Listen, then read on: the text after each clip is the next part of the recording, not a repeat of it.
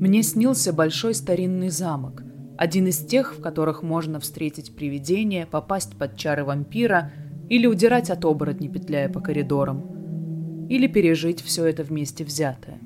Была ночь, и лунный свет обволакивал замок, добавляя ему таинственности. Можно было разглядеть древнюю каменную кладку и хищно оплетающий ее плющ. Было безветренно и тихо. Не было ни режущих глаз молний, ни устрашающих раскатов грома, ни воя волков, ни тех, кто иногда надевает их шкуры. Я оказалась в просторной гостиной вместе с хозяевами замка. Это были люди очень красивые и стильные, жесты их были выверены до миллиметра, поэтому мне показалось, что они вовсе не простые смертные. Их мраморная бледность и холодность в проявлениях эмоций только усиливали это впечатление – Помимо самих хозяев, в замке было множество гостей, которые ничуть не уступали первым в красоте и сдержанности. Среди них были и дети, почему-то сплошь светловолосые.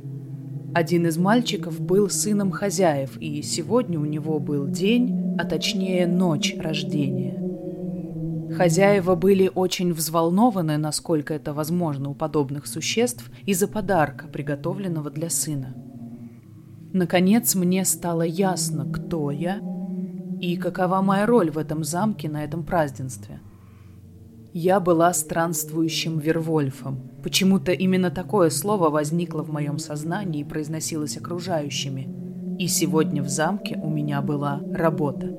Дело в том, что мальчику подарили огромного черного пса, и нужно было сделать так, чтобы именно в мальчике зверь признал хозяина – Иными словами, нужно было сильно напугать пса, чтобы тот приластился к мальчику в поисках защиты и убедился, что тот сможет ее дать. Итак, мы вышли на большую бугристую, заросшую высокой травой поляну перед замком.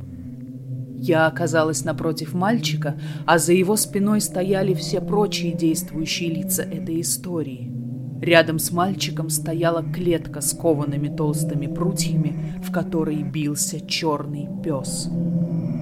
Зверя выпустили из клетки. Он был огромен и зол и мог разорвать меня на куски. Но в этот момент я почувствовала в себе силу Вервольфа.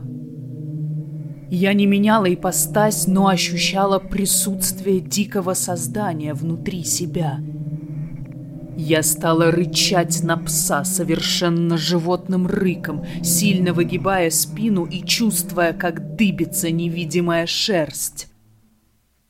Пес испугался и прижался к мальчику, который покровительственно погладил его по огромной голове. Моя работа была выполнена.